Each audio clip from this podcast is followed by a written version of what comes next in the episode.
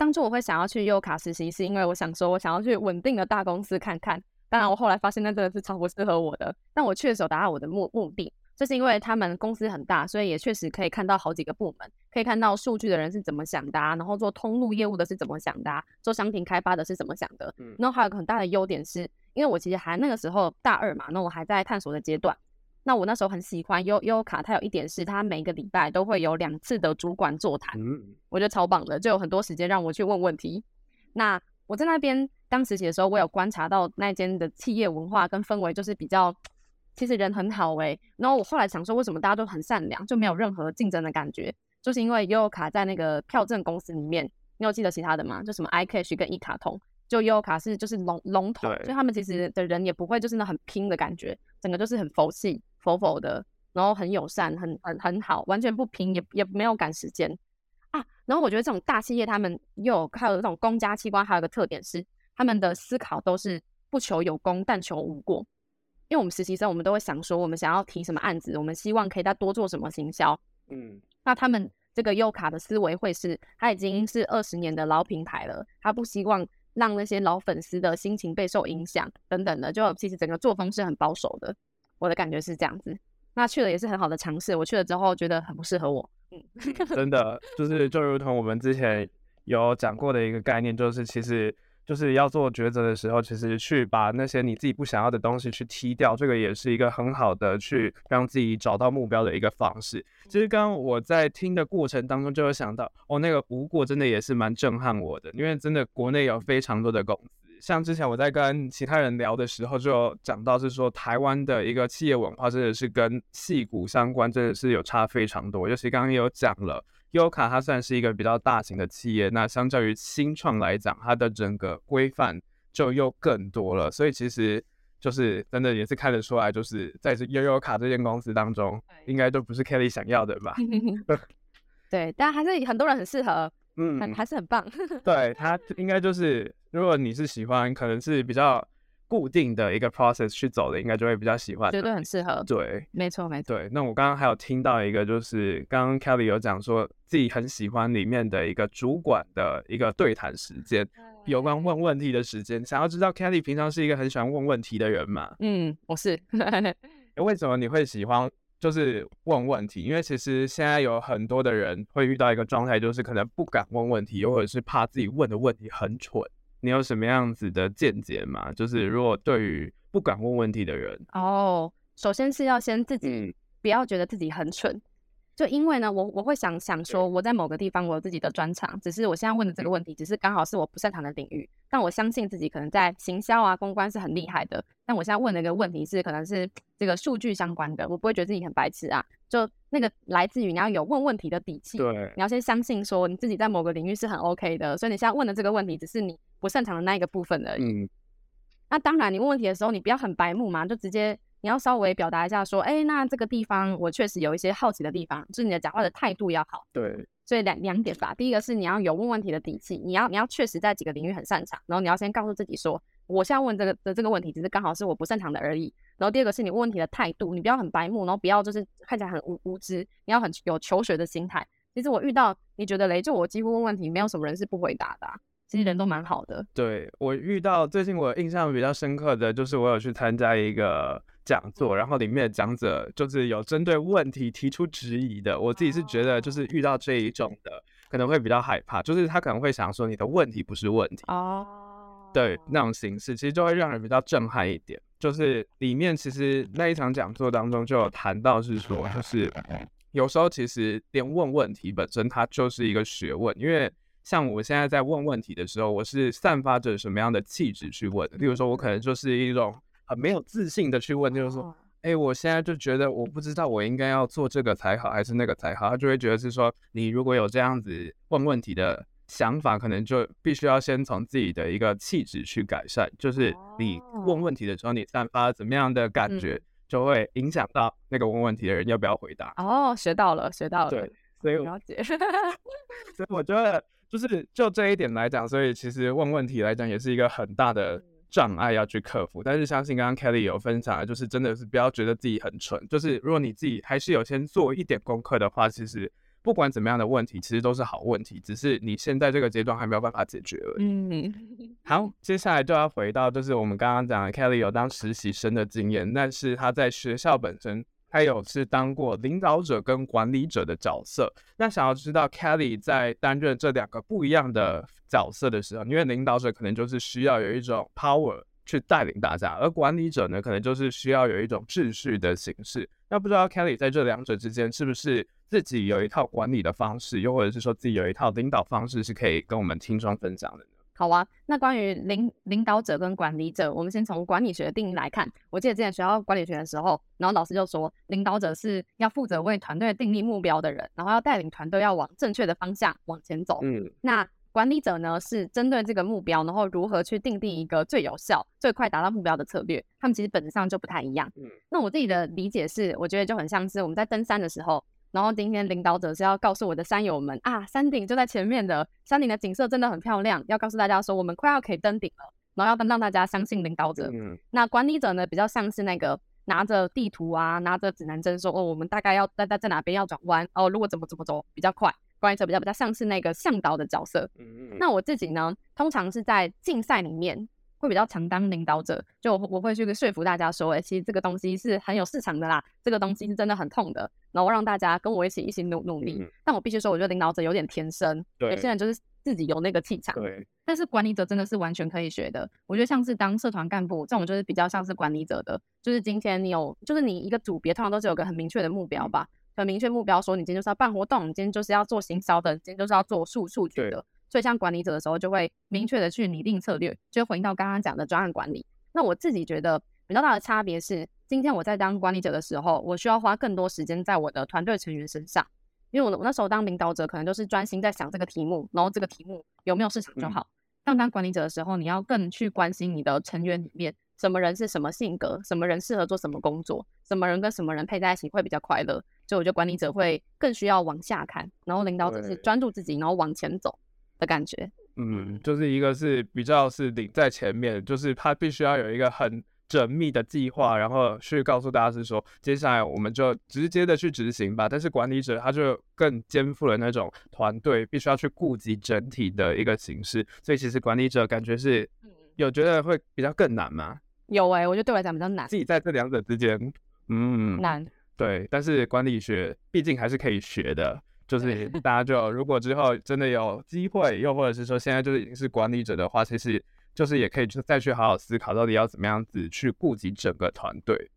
那接下来呢，其实想要了解的就是有关于，其实我们刚刚讲了非常多，就是有关于刚刚 Kelly 之前去参加比赛的一些经验呢，又或者是自己在筹办活动、筹办黑客松，又或者是带领团队的一些经验，在这样子的经验，又或者是竞赛当中。自己觉得，诶，从这些东西里面有没有学到，是觉得让自己是有一个很大的成长的一个动力，又或者是说，诶，那个体悟是什么呢？哦，最大的体悟哦，我就要跟大家分享的就是，人对了，一切都对了。嗯，我以前会很傻傻的想说，我应该要先选题目，我要先选一个比赛，我要先选一个创业题目，可能我对医疗有兴趣，那我再开始在找谁跟我一样对医疗有兴趣。但我觉得在前期，特别是你不是那种神人，你不是那种，嗯，有些人都 coding 很强的，你没有哪一个能力特别突出的时候，放那个在一趴吧，通常九十九趴的人，我们都是要依靠团队伙伴的。我会觉得应该要先选人，然后再从人里面去看到底适合什么题目，然后再去挑题目。就人其实是最重要的资产。嗯，然后再来我的成长，还有一点是，当你今天有有些团队成员可能学校报告嘛，那我就是别人配好的。当你今天遇到不对人的时候，就是内心呢，你要有一个近乎发狂的自信。你在你不用表表现出来，但是你内心你要相信自己说，说在这一方面你确实是比较擅长、比较厉害的。嗯、你要先相信自己，然后再去说服同伴。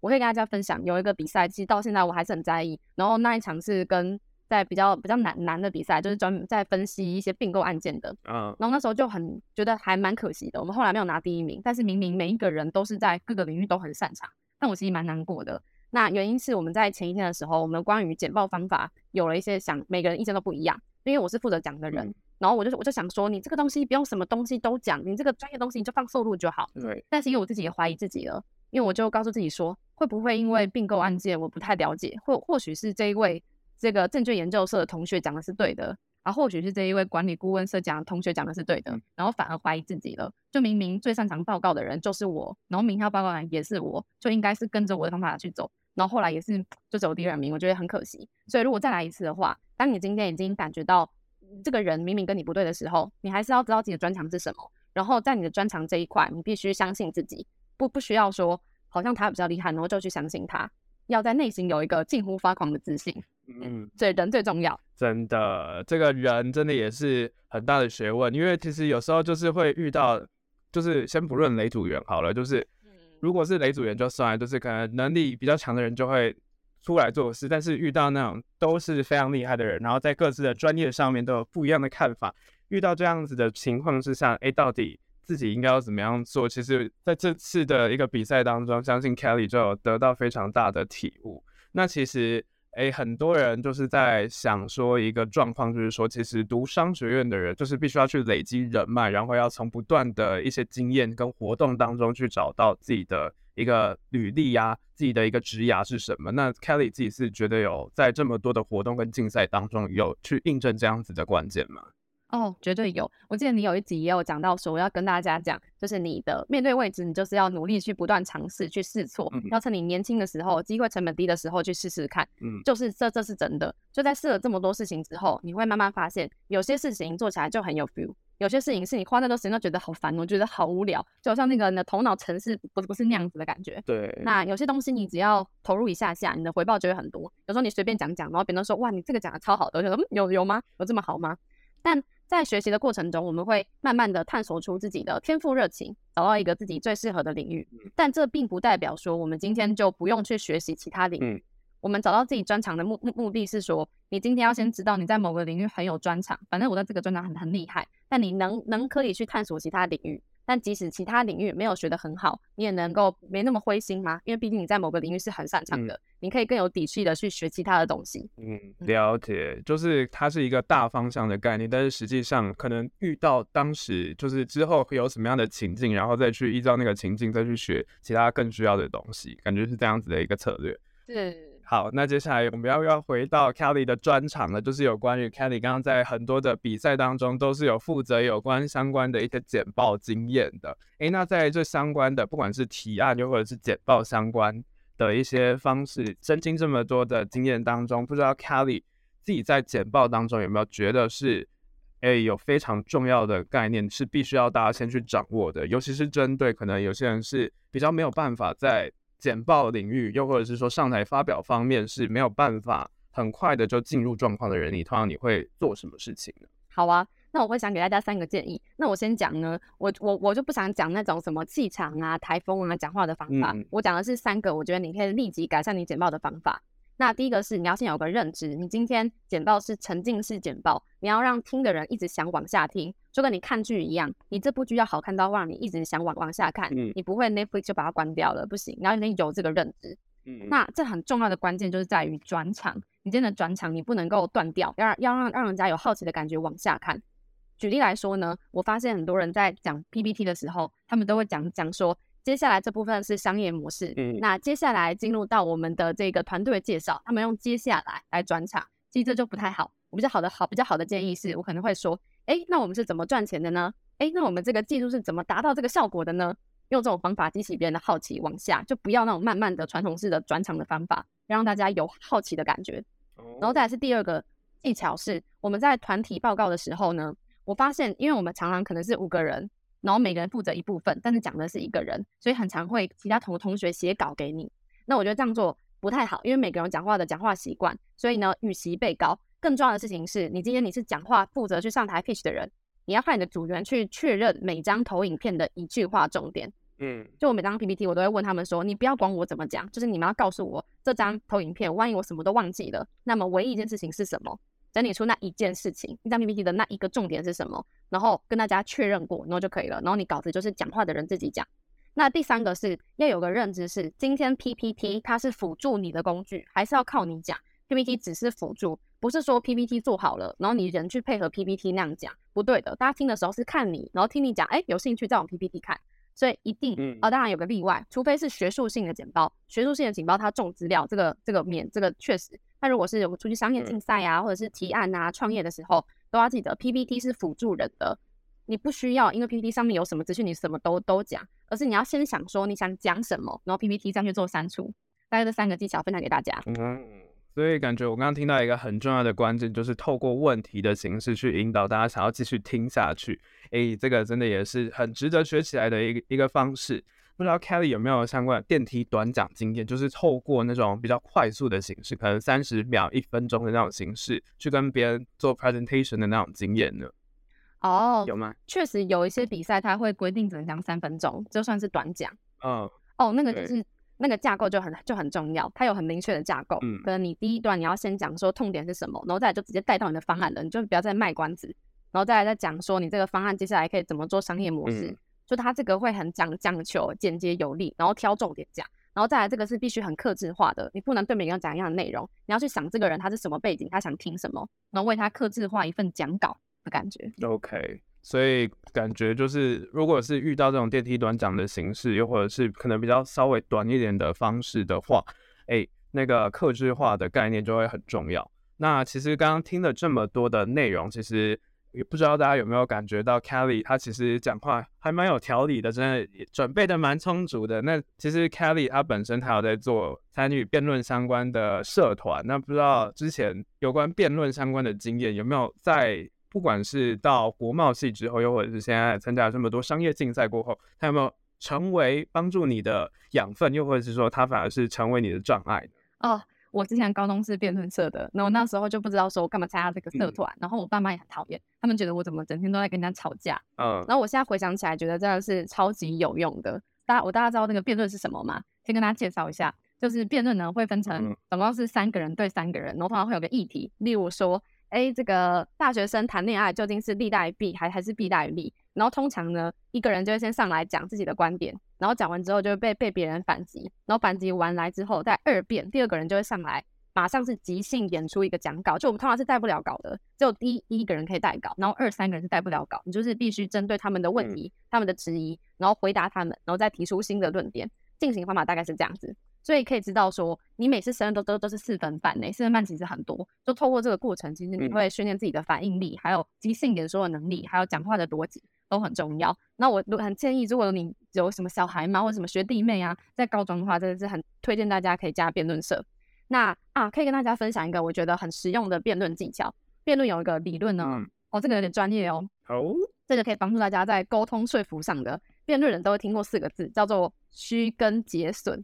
先讲虚，虚是需要性的虚。就今天我们在提案的时候，我们要先证明说这个东西、这个问题是真的有需要性，真的要被解决的，这是虚。然后再来是根，叫做根属性。根属性就是说，哎，那你今天这个解决问题的方法是不是真的在解决这个问题呢？我们很常会提出了问题，但是你的解法其实是根本是在解决另外一件事情，这叫根属性。然后再是解决力，就是这个东西有没有效果。然后最后会不会做损益比，就就是说好。那你今天提出了这个方案，那今天执行起来会不会很困难？好，我们相信这个就挺复杂的。但总之呢，如果你是学过辩论的人，就会有这样的观念。那我后来发现，这样子的虚根结损，无论是在提案还是要生活，都让我很大的帮助。嗯，所以回回回想起来呢，就是我高中我不觉得说参加辩论是有什么，就甚至我觉得好像看起来整个人好像机关枪炮，我很猛烈，我就这样给人家形象不太好。不过我现在回头来看，你知道贾博士那一句话吗？就是你无法预先把现现在所发生的点点滴滴串联起来。对，你听过这句话吗？只有未来在回顾今日时。对，没错，我就有这样的感觉，突然觉得说，哇，其实过去做的事情都是有意义的。嗯，对。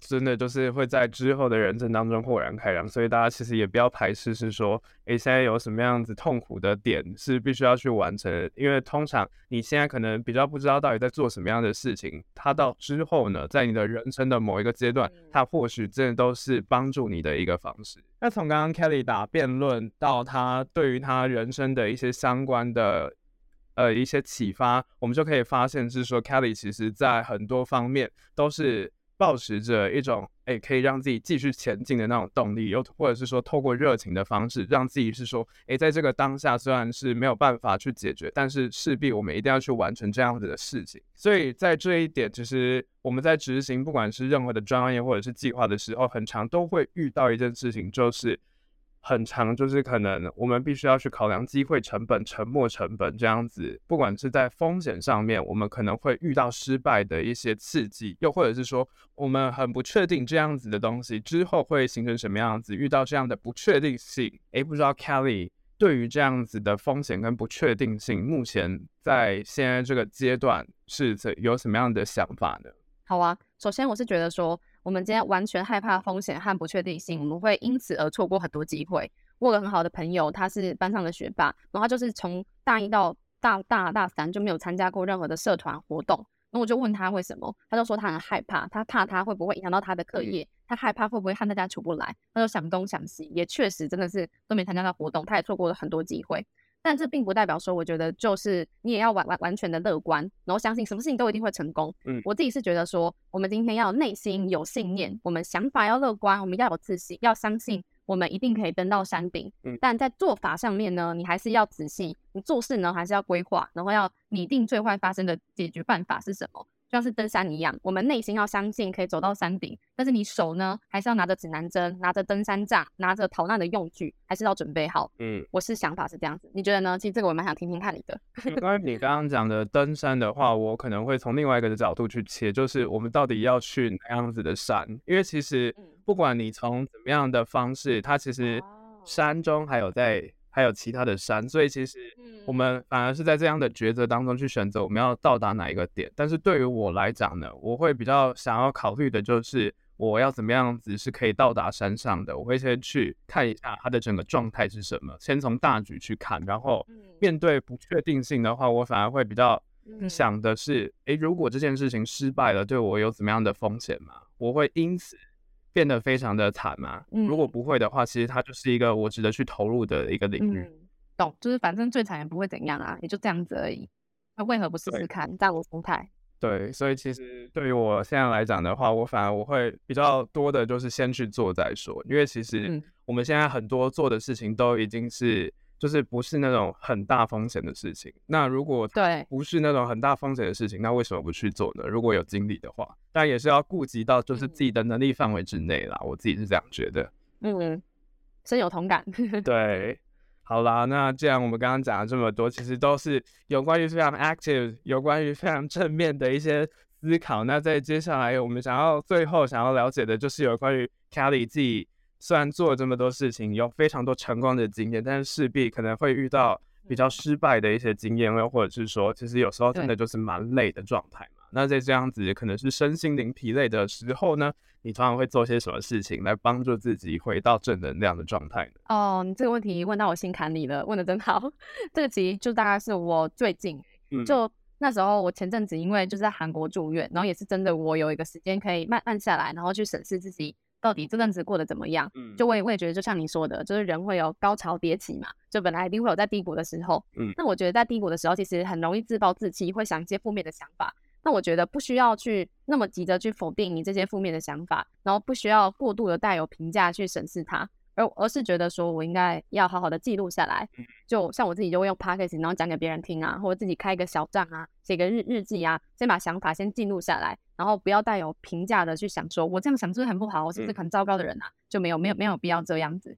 然后好像就是时间呢，我自己感觉好像时间过了，等下件事情发生之后，前件事情就被冲淡了。你觉得呢？你身心疲惫的时候，你都做什么？我身心疲惫的时候，我真的就是先冥想 啊，冥想。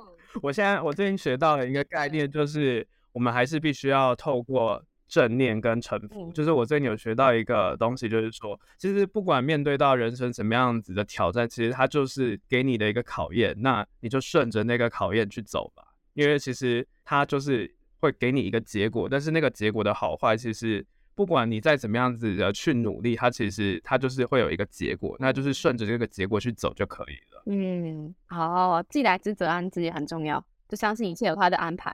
对，所以我自己是觉得是说，就是遇到累的时候，当然你可能一开始可能会有一些难过的地方，又或者是说可能会觉得很生气，但是其实情绪就是让我们没有办法很理智的去做决定的一件事情。所以其实遇到情绪的时候，我们反而就是一定要先体察到有这样的情绪在，然后再来再试着慢慢的通过时间去抽离。嗯，那有没有什么更快的方法？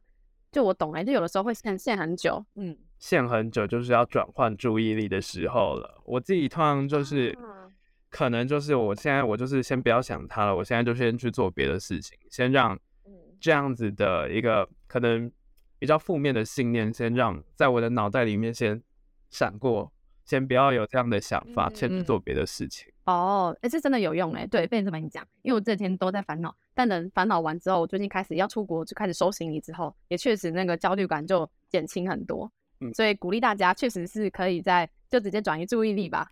对，真的。好啦，你还有什么想要补充的吗？有关于今天的内容？好啊，就今天很感谢大家的收听。那我真的觉得正浩节目做的超好的，就我自己也在经营 Podcast，不过我超佛系经营的，所以我就很羡慕他说，他从原本慢慢这样子做起来，然后越做越好。然后现在还挤进是百大排行榜里，对不对？